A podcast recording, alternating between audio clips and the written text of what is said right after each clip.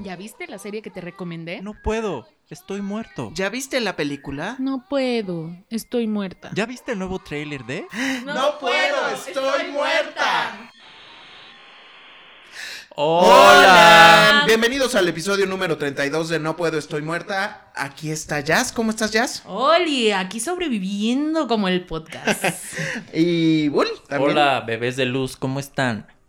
Muy bien, ¿estás ganando, Bull? Sí, como, siempre. Muy bien, Del- perfecto. Oigan, hoy venimos como de... es- vienen de rojo aquí. De- de Y yo vengo como de duendecito. De- o de, de cebra. rayitas, de Depende de, cebra. cómo te vean. Depende. Depende. Y bueno, vamos a seguir ganando escuchando esta canción de Sam Smith y I Feel Love, el cover de Donna Summer. ¿Quién más está haciendo este cover, Bull? Dana Paola. Nuestra Siento comunidad. amor.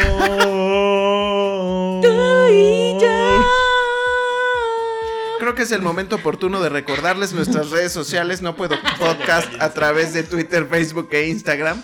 ¿Por qué? Porque queremos que nos digan qué versión les gusta más, si la de Siento Amor de Dana Paola o el cover de Sam Smith, I Feel Love. Nuestros minions de redes sociales harán la propia encuesta para que nos comuniquen. Exactamente. Ellos nos están reportando todo. Claro. Eh, bueno, y ustedes vieron Frozen 2 de Disney. Claro que sí. Una aventura congelada llegó otra vez a la pantalla grande con pues sus ciertas polémicas, ¿verdad? Que ya estaremos aquí discutiendo con Bull, porque Bull también la, la vio y no sé. Yo tenía muchas expectativas de lo que iba a ocurrir con, con el crecimiento de estos personajes, porque ya en realidad con la primera entrega se hicieron muy entrañables para niños y grandes, porque también muchos y muchas y muchas nos sentimos Elsa, ¿no? Libre soy, libre soy. Y así. Entonces, a mí me, me hizo falta algo, me entretuvo, me divirtió, me encantó, me hizo reír muchísimo, también lloré. Este, me pareció poderoso el mensaje una vez más de esta historia que no tiene directamente que ver con el amor de pareja, sino con el amor de familia.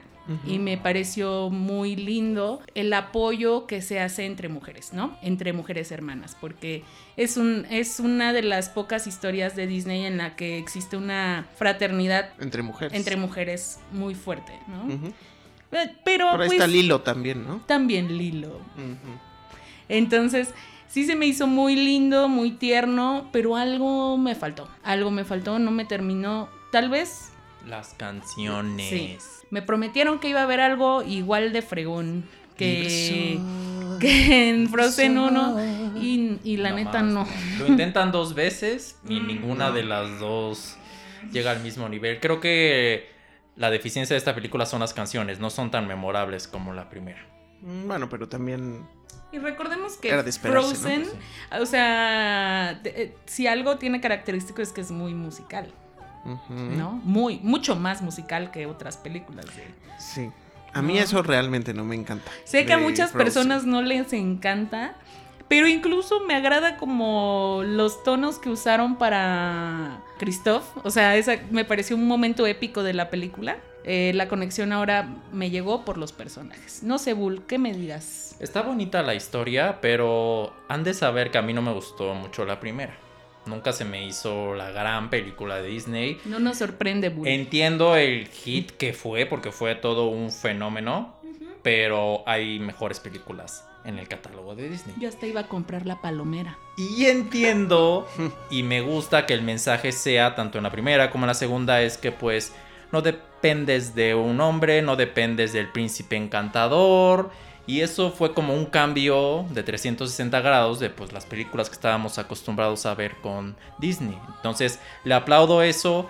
Como musical siento que es un poco torpe, las canciones no son las más memorables, pero la historia se me hizo bonita, creo que es una trama que te relata mucho con niñas en particular. Creo que las niñas están encantadas con Ana, con Elsa.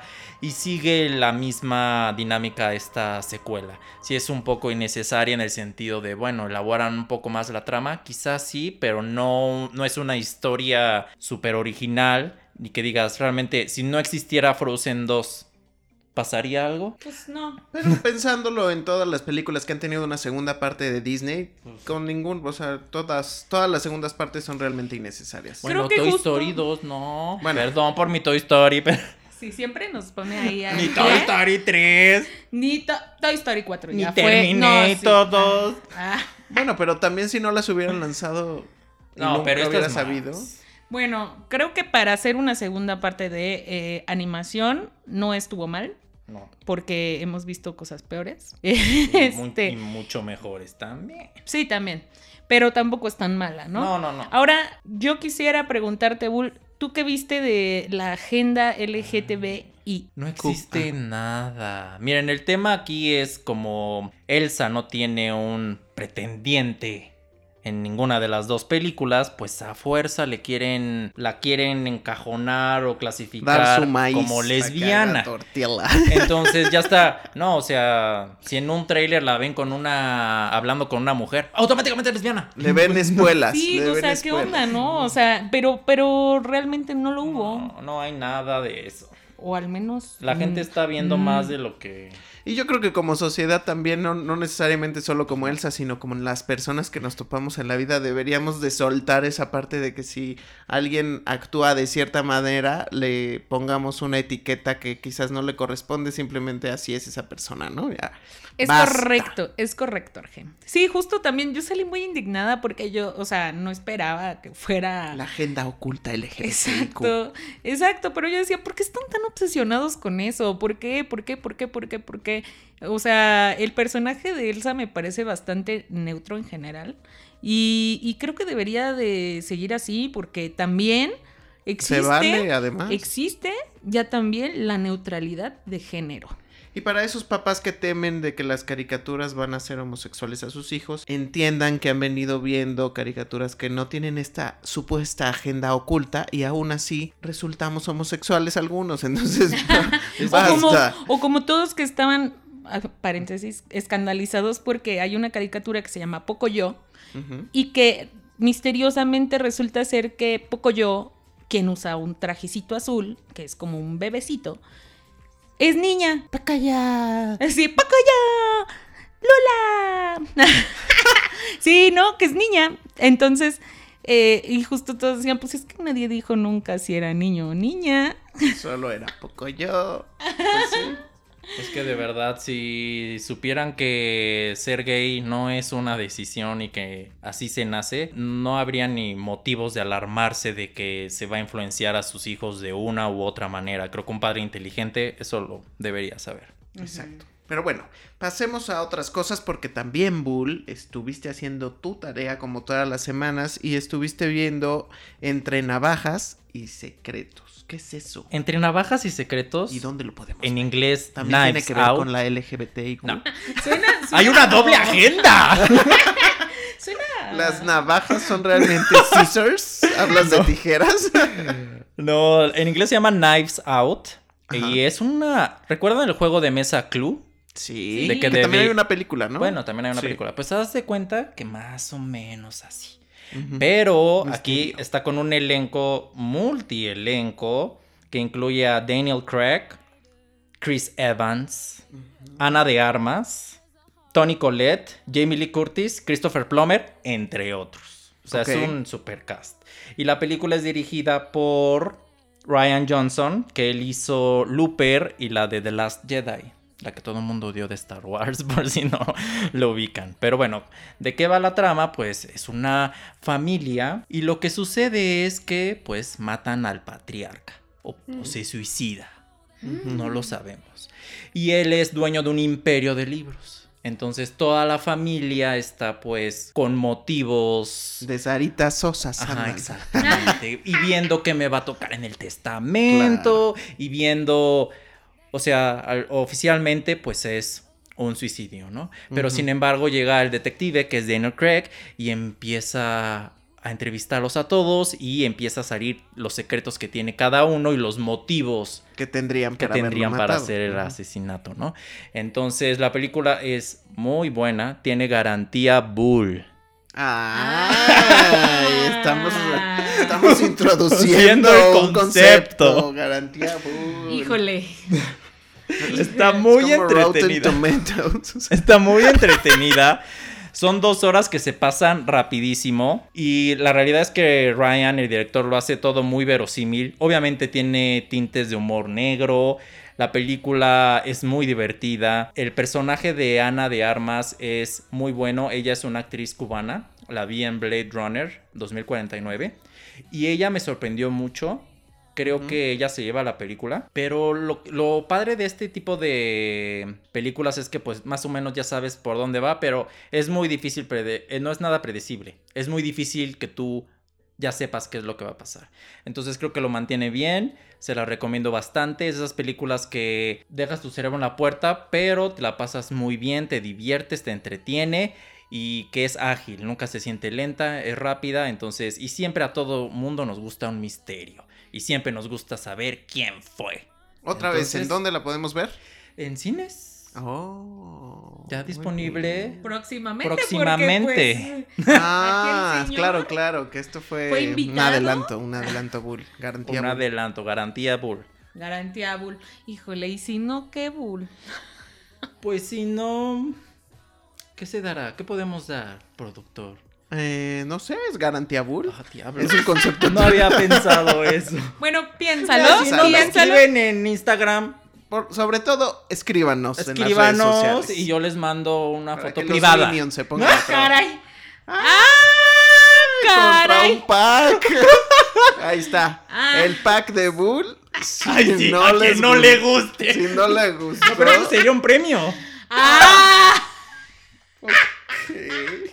Alguien se está desbordando el narcisismo en este bueno, episodio. espero que si a mí no me gusta, me mandes una foto de tu hermano. Va a quedar grabado, ¿eh? No se va a poder editar. El Bully Brother. Este, el bully brother. No se va a poder Sí, editar. este, no importa, está bien. Me atengo a las consecuencias. Bueno, está bien, está bien. Justo para Vemos qué se puede hacer. Para el público en general. va Creo a ser que la no me va a gustar. Creo que no me va a gustar la película, amigos. Ah, Ay, Vas a desde tener- ahorita les digo. lo presiento que no. Vas a tener que tomar una foto infragante o algo así. Porque Para no creo que te la den así nada más. Bueno, pero también viste, además de esta película, otra cosa que se llama Servant. Servant de Apple TV Plus, que lo pueden ver gratuitamente. Ay, Bueno, ya están disponibles los tres videos. Cupones de humillación. Compones de humillación. Ya están disponibles los tres primeros episodios. Multiplataformas. En el concepto multiplataformas. El concepto multiplataformas lo conocimos gracias a Bull. A ver, pero entonces, ¿qué? Miren, se trata de. Bueno, esta serie es de M. Night Shyamalan, que él fue el que hizo El Sexto Sentido, La Aldea, que fue un director que como que subió mucho, pero también bajó hasta el fondo. Y es hasta ahora que está sacando proyectos un poco más interesantes. ¿De qué va Servant? Pues ustedes saben que perder un hijo es algo muy fuerte, ¿no? Entonces, la trama inicial de esta serie es que llega una chica joven a ayudar a una, a una pareja a cuidar a su bebé, a su recién nacido. La chica es misteriosa y se ve que tiene algo oculto y no está siendo completamente honesta. Pero lo más raro, que esto pasa todo en el primer episodio, es que ya cuando ves al bebé es un muñeco. El bebé es un muñeco y lo están cuidando porque la señora tuvo una crisis muy fuerte y solo pudo recuperar su mente y su estado, su fragilidad emocional, haciendo, o sea, todo el mundo le hizo creer que ese muñeco es su hijo. Entonces empieza una serie de eventos que ya no les voy a spoilear más, pero desde ahí, desde ahí es muy interesante porque dices, bueno, ¿cómo? Muy perverso. y muy ¿no? perverso, pero ya después la serie empieza a sacar cosas aún más perversas que pues no les puedo Sí, sí, sí, contar, pero Cuéntanos, porque igual no la vamos a ver. No porque no sé. tenemos para ese presupuesto que de. son gratis. Ah. Te paso el torrent. Te Ah. paso el. El chiste es que pues hay algo oculto ahí y la película es un ejercicio de suspenso y de thriller, un poco de terror, pero porque todo casi ocurre pues en este departamento de esta pareja y pues ves como pues la afectación psicológica tanto de pues la señora y el marido, ¿no? Entonces me sorprendió. Se me hizo una trama muy interesante, muy peculiar y creo que ya de los tres episodios que vi, sí me quedé enganchado y quiero seguir viendo más. Pues ya lo sabe, en Apple TV Plus van a encontrar esta serie que se llama Servant. Y pues parece que se van a llevar muchos episodios de mm, perturbación. Tan, tan. Tan, tan. Y ya que estamos en parte de tu monólogo, En Vamos a- parte de tu en parte de tu monólogo. La semana pasada nos recomendaste el irlandés, que muchos ya está, ya vieron y nosotros ya vimos. Y quiero que nos platiques más, porque esa fue tu recomendación. Sí, ese fue mi reto. Y además, es, eh, bueno, de, de adelanto es una cosa que tienen que ver. Además que está, que puedes ver como muchas cosas también adelantos como en producción, que también por ahí están interesantes. Pero platícanos mucho más, Bull. Cuéntanos. El irlandés de Irishman es una película de Martin Scorsese. Martin Scorsese es un director muy multifacético y que ha tenido una de las grandes películas de mafiosos como Buenos Muchachos, Casino y Mean Street, entre otras. Y bueno, también Taxi Driver, que no es de mafiosos, pero bueno. Él Pero por sí es de primera una vez... persona Sí, un poco sí, desajustada. desajustada. Sí, las películas de él siempre han sido pues con hombres con dilemas y problemas intensos y peculiares. Hombres. Lamentablemente, hombres. Hombre. Eh, Bueno, mujeres también. Ahorita vemos la controversia, Perdón, pero... Bueno, mujeres también porque en La Edad de la Inocencia, que también es de él, una de sus mejores películas, donde sale Michelle Pfeiffer y Winona Ryder, y ahí también habla temas densos, no violentos, pero sí densos. Pero bueno, ya. ¿De qué va The Irishman? Pues bueno, es el relato de la historia de Frank Sheeran, conocido como el irlandés, que empieza a trabajar con Jimmy Hoffa, el líder del sindicato por ahí de los años 70, que era de las personas más importantes en Estados Unidos, segundo después del presidente, todo el mundo lo conocía, y de todos los nexos que tuvo con la mafia. Entonces es un relato donde ves cómo Frank se empieza a meter en este mundo y se hace amigo pues de Jimmy Hoffa, ¿no? Pero pues empieza a haber problemas y diferencias entre los nexos de la mafia de esa época. Como y- siempre. Como siempre, y empieza a haber issues y muertes y cosas intensas. Entonces básicamente de eso va. A mí la película me gustó mucho. Es un regreso de Martin Scorsese a lo mejor que sabe hacer.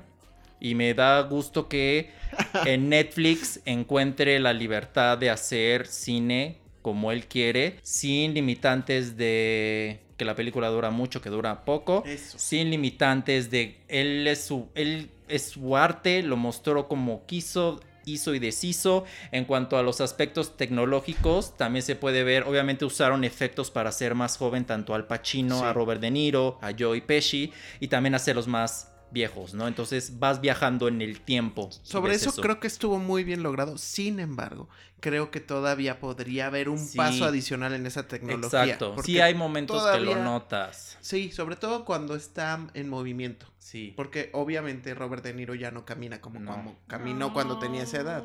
Entonces, cuando lo ves en movimiento, supuestamente joven, es cuando a veces Sí. no te convence tanto Tendría que esta haber habido pues, ahí algún doble de, de cuerpo. cuerpo. Sí, o sea, por eso digo que como que no está tan bien pens o sea, Instrumentado. instrumentado todo para que fuera, sea tan verosímil, porque sí, de- Ey, y creo que hay una escena muy al principio de la película, incluso que creo que les falló, que estaban eh, obviamente contando la parte de la juventud y se le ven canas que a la siguiente escena no se le ve, o sea, fue como una cuestión de, De- secuencia Sí. que este que yo dije, ah, chis, ah, chis, los mariachis, pues no estábamos viéndolo acá jovencito, pero eh, se ve mucho más creíble que cuando lo hicieron con Benjamin Button. Sí, eso sí. Entonces, este. Y el tema con Robert De Niro que a mí me sacaba de onda, Robert De Niro no tiene los ojos azules en la vida real. Entonces el personaje que interpreta Sí, así. Entonces se veía que los ojos estaban digitalizados. Como los del genio. Ajá, de o sea, como que decías, ¿eso es la computadora o cómo? Los otros personajes todavía siento que no hubo tanto problema, como por ejemplo Al Pacino como que es más, pero con Robert De Niro en específico, que es al que ves más, Que es el pues como que esos ojos yo decía, ay, pero... Que es el personaje. Es el personaje, entonces como que... Pero obviamente, bueno, la película salió carísima, 150 millones de dólares, se habla, entonces pues... Mencionabas lo del tiempo y creo que esa es la única, bueno, no la única, sino que es una de las grandes ventajas de hacer películas para plataforma. ¿A qué me refiero? Que sí, dura tres horas y media, Ajá. me parece. Entonces, esas, de esas tres horas y media, lo que es cierto es que se va rápido. O sea, cuando ya, cuando acuerdas, ya tienes una hora avanzada. Es que esté entretenida. Sí. Está, o sea, al fin y al cabo sí dices, ay Dios, ¿ahora qué van a hacer? Yo creo que nos Sí, van a matar. sí, sí, sí. Y así. Ah, ahora sí, eso sí es muy, es muy gráfica, eso también te ayuda a la plataforma, porque Sí. ya elegirás tú si vas con tu ¿Quieres ver o familia o no, o si lo ves con tu, tu hijito, o no sé. Este, eso es una ventaja que puede tener. Lo puedes ver y explicarle, tu- o sea, esto Ay, no lo existe. sé. Bueno, No lo sé. Bueno, a ver, este. A ver, dinos eh, Voy a intervenir un poco en su monólogo de cámaras. duólogo. Finalmente somos, me dijo hace poco una amiga que, que este, ¿El centro de todo? ¿Se Que- siente en el centro que de todo? aunque sea gay, soy este un macho opresor. un ámbara. Bueno, eh, no, respecto de la película en general, eh, las actuaciones de Robert De Niro, Al Pacino y Pesci me parecen una cosa excelsa. Bueno, eh, me parecen unas actuaciones impecables, excelsas, dignas de Oscar, claro está. Em, no creo, no creo que le que se, que se lleven de corbata a Joaquín Phoenix. Sin embargo, sin embargo, creo que hemos visto bastantes películas de este tipo en la, en la hemeroteca de películas del señor Scorsese. No hay nada nuevo, Pues no. no hay nada nuevo. Me parece que esto es algo que le puede gustar, sí, a los hombres de la old school que se regocijan en una vida de doble moral, masculinidad tóxica, criminalidad sin consecuencias y desenlaces en los que ya quieren dar lástima. No me gustó justo por eso.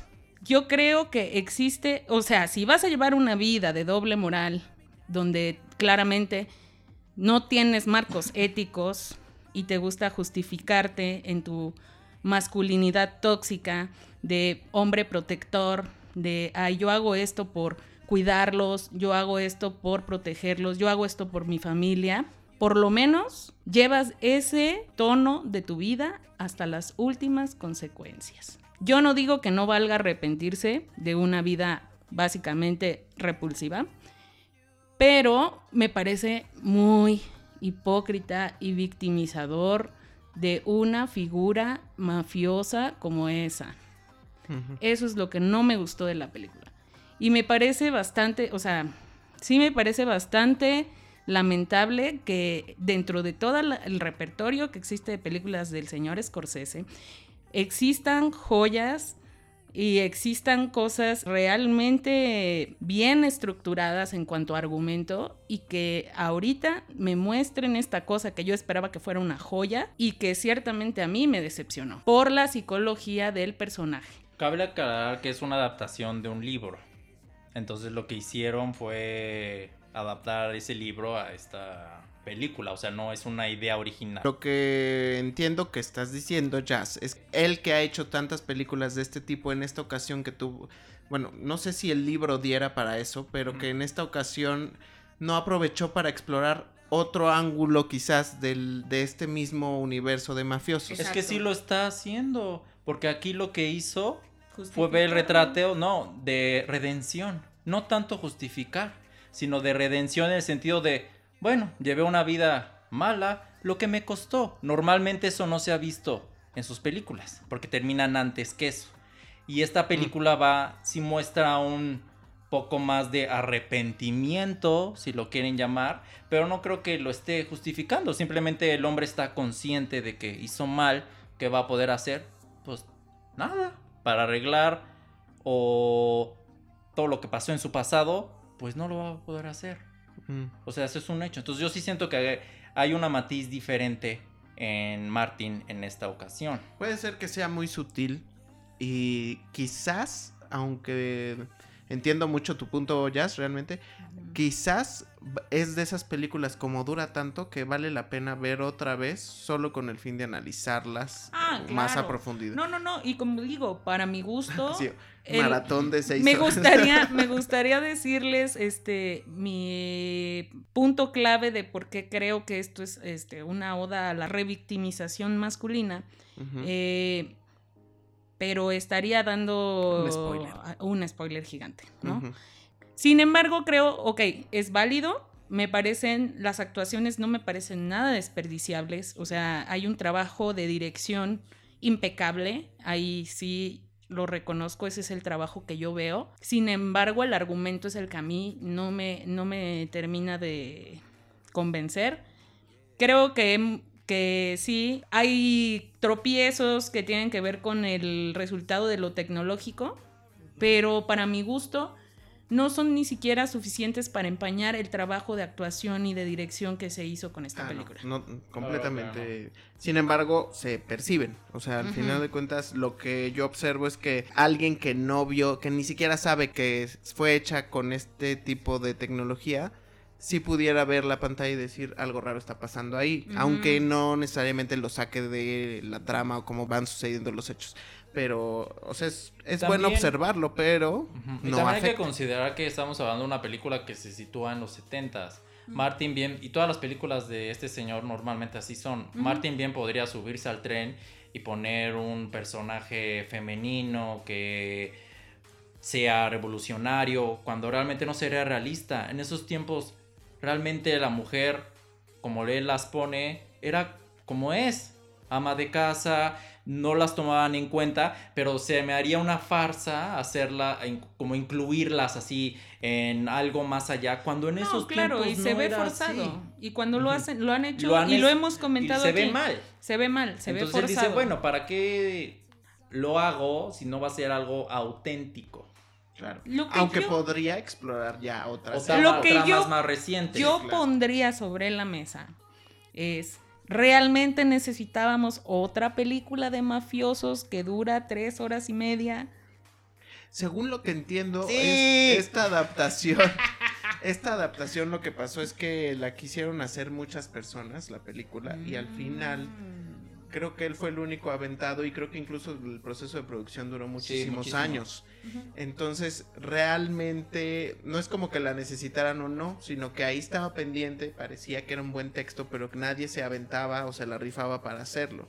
Y yo creo que también responde a eso responde la cantidad de tiempo que duró la película, porque en esta adaptación ciertamente no decidieron o Martin Scorsese decidió no quitar cosas que a lo mejor cualquier otro hubiera quitado y hubiera quedado peor, ¿no? O Sí. más mocha, no sé, real- así. Y es lo que les digo, por eso avanza y de pronto ya llevas hora y media y, y- y sigues avanzando porque te están contando muchas cosas en muy poco tiempo. Mm. A cuestión de niveles de producción, pues Impecable. impecable, Mm. las actuaciones muy buenas, hay tropiecitos, como todas las películas, ningún producto es excelente.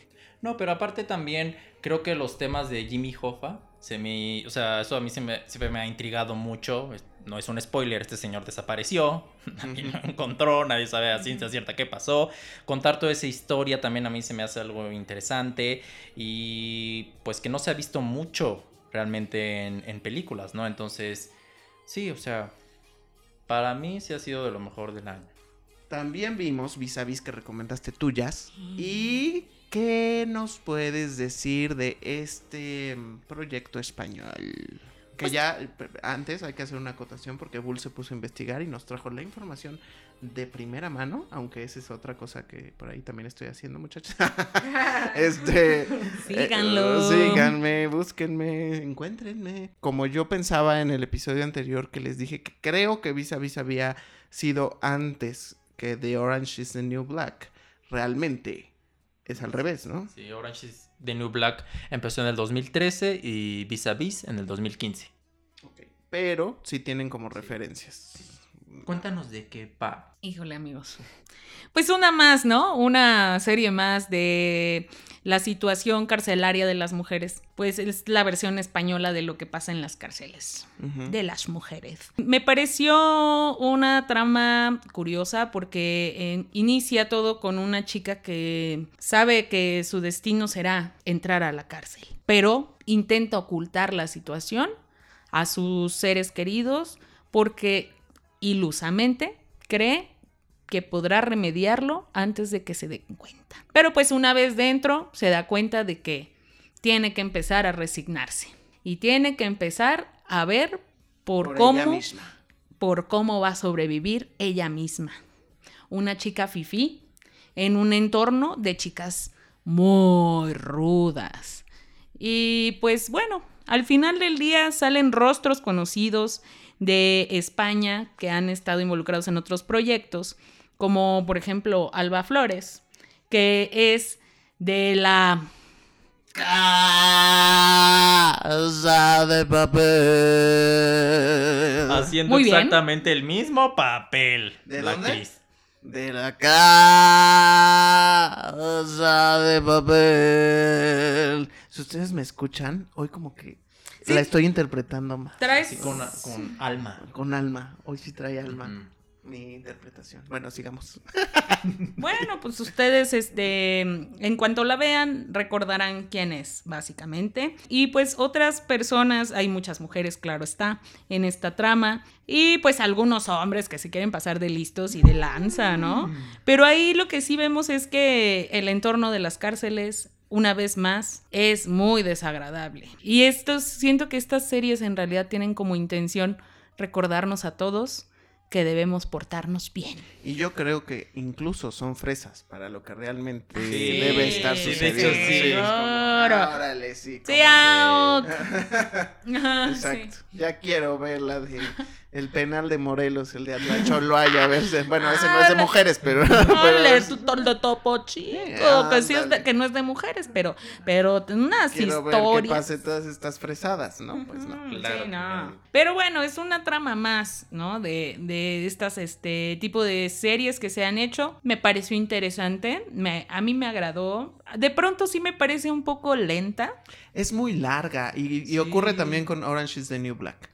No, Por- pero es más larga esta, creo. No. Cada están episodio dura como una hora y diez. Bueno, igual sí. Sí, es que dices, oye, Yo- ya me hubiera aventado tres películas Sí. de irlandeses. sí.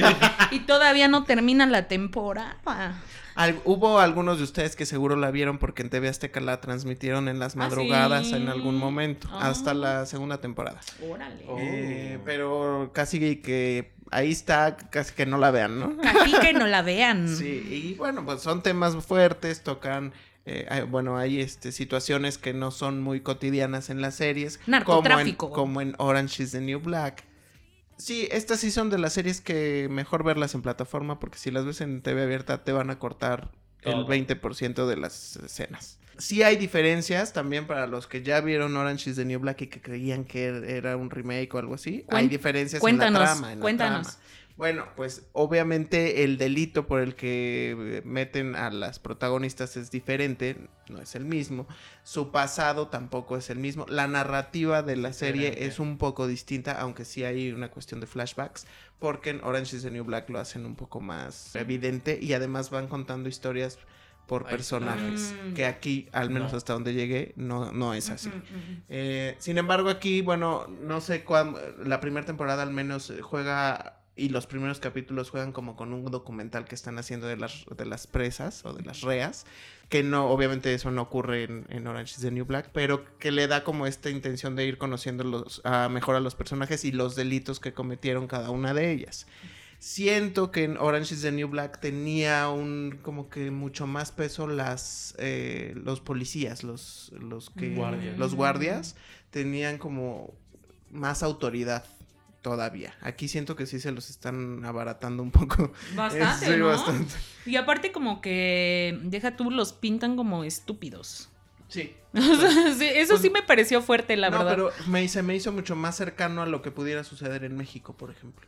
O sea, creo que el- el- los criminales en México, los verdaderamente fuertes, tienen mucho más poder que cualquier policía entrenado, porque no está bien estructurada la policía. O sea, no es por, no es que sea culpa de un elemento, sino que en general no tienen la capacidad para sobrellevar este tipo de cosas. Y se ha visto recientemente, ¿no? O sea, no, no, no estoy Pues hablando nada más porque sí. Sí, no estás inventando Sí, nada. no. Pero, pues sí, no sé. Creo que lo que les decía yo, que yo no he visto Orange is the New Black. Eh, sin embargo, me parece que a pesar de que pueda ser un cliché la temática, a mí me agradó que no es tan obvia la trama y que de pronto vas conociendo a las historias de las reas por partes, como cuando conoces a una persona en la vida real, ¿no? Este, y te vas enterando y de repente ya sientes que estás librando una cosa, una condena, y ya estás cayendo en la otra y dices, ay, caray. Pero pues no sé, Bull, te, te noto callado, Bull. No, o sea, yo lo que quería comentar es que sí fue criticada la serie por las similitudes con Orange is the New Black, pero creo que al fin y al cabo Vis a Vis es un poco más un thriller, porque hay un elemento ahí de misterio que no les quiero arruinar. Y entonces creo que se va más a esa línea y la hace más interesante. Como sabemos, también existe, eh, bueno, existió Capadocia, la serie de HBO que también hablaba del mismo tema. Entonces, nada más estén conscientes, la serie siento que es buena, está bien actuada, pero sí es una temática que ya se ha visto. Entonces, si ya has visto las otras series, y a lo mejor vas a decir, bueno, ya medio me lo sé. Pero eso no quiere decir que la serie no sea buena. Y más que nada por el elemento de misterio que le agregaron en esta ocasión. Muy bien. Pues bueno, ahí tienen, la pueden ver en la plataforma de la N Roja y recientemente además, creo que con un periodo bastante aplazado, estrenó una cuarta temporada. Así es. Entonces se me hace que la están rescatando de las cenizas y bueno, pueden este pueden disfrutarla en la plataforma de la N Roja con, con tiempito o con pausas, ¿no? Porque ya es otro beneficio que pueden pausar el capítulo y lo ven después. Este, bueno, y también vimos algo que nos sugería la plataforma de la N Roja la semana pasada que se llama Mitomanía y que además de estas series que no esperabas nada y te resultan sorprendiendo bastante, pues a todos nos gusta decir una que otra mentirita, la verdad, hay unos que abusan. Y este es el caso de Elvira, que es la protagonista de la, de la serie, que es una mamá cansada. Eso es lo que realmente ocurre. Es una persona que trabaja porque necesita el dinero, pero no disfruta de su trabajo. Eh, incluso en una conversación, en una de las primeras escenas, lo hace evidente uno de sus, bueno, su jefe o, uno de sus compañeros. Y a partir de ahí te das cuenta que ella lo que está de alguna manera, o como yo lo entendí, es que está tratando de rescatar o de tener mayor bienestar con su familia. Sin embargo, para eso recurre a varias mentiras que, este, que la van a ayudar a avanzar en este objetivo que tiene, que es mantener unida a su familia o ella mantenerse en paz. Mentirotas, ¿no? Mentirotas, sí, mentirotas. Ahora, ¿cuál, cuál es una de las eh, ventajas de esta serie? Que la familia que están planteando es una familia completamente disfuncional, como las de todos. Tiene ella tres hijos, aunque hay mucha, ahí hay como un... un- Variedad. Hay variedad. Pueden ser hijes, más bien. tiene muchos hijes. Y, y además tiene un esposo, pues un poco distraído, ¿no? Un poco con moral distraída. Y además ya se Maldito. dio- y además ya se dio cuenta. Pero lo más interesante de todo es cómo ella va a resolver la infidelidad que pudiera estarle poniendo su marido. Entonces, pues creo que con estas pequeños claves que les estoy dando, seguramente ya se les antojó. La serie es francesa y ya se anunció que se va a renovar para una segunda temporada. Jesus. Entonces, eh, eso es interesante para que no piensen que se van a quedar a medias. Entonces, la pueden ver. Son un poco largos los capítulos, pero también están interesantes. Que ahora eh, debo de mencionar que justo en los últimos, tal vez últimos tres, cuatro años, ha sido una tendencia del cine francés en la que sí están tratando de mostrarle también al mundo que no todo es este París que también viven hacinados, que también viven ellos este, ciertas complicaciones dentro de las familias y que también tienen que ver con la cuestión económica y las dificultades que enfrentan sus sociedades de la clase media y de la clase baja, lo cual me parece muy interesante. Es correcto. Bull. A mí la serie me gustó, creo que es un retrato realista de una familia disfuncional. Me gustaron todos los familiares que tiene Elvira.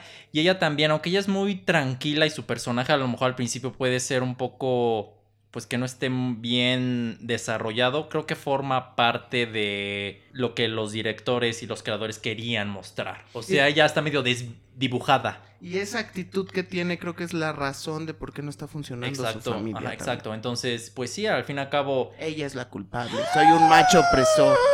no, no es cierto. Ella acude a las mentiras, pero las mentiras parecen estar funcionándole. Entonces... Me gustó mucho que fuera francesa porque es un enfoque diferente en tanto a la familiar en cuanto a las actuaciones. No sigue la misma norma ni estructura de una serie de Estados Unidos. Entonces creo que vale la pena verla y está recomendada. Bueno, hasta ahí con mitomanía y ahora vamos a recomendarnos los retos de la próxima semana y qué nos tienes, Jazz. Bueno, pues vamos a ver The Report en Amazon Prime. Película, ¿no? Sí, es una película. Muy bien. Es un thriller. Yo también, una película que se llama Historia de un matrimonio con Scarlett Johansson. en la plataforma de la letra N. Muy bien. Y yo les voy a pedir que veamos un poco a ciegas pero dicen que estuvo, que estuvo bien. Como el club. no, el club no. Guerra de razas con Daniel Radcliffe, que también es un thriller policíaco. Entonces vamos a ver tres películas. Esta vez no va a haber series para que nos, tranquilicemos. Para, que continúen viendo sus otras series que les gustaron. Y recuerden que si están viendo alguna serie que les gusta o que nos quisieran recomendar, pues también nos pueden escribir en nuestras redes sociales. No puedo podcast a través de Twitter, Facebook e Instagram. Este ha sido el episodio número 32 de No Puedo Estoy Muerta. Aquí estuvo Jazz. Y ya me voy. Aquí estuvo Bull. Adiós. Yo soy Arge Díaz y como siempre, muchas gracias por escucharnos. Nos escuchamos en la próxima. Bye. Me gusta estar muerta. Me gusta estar muerta.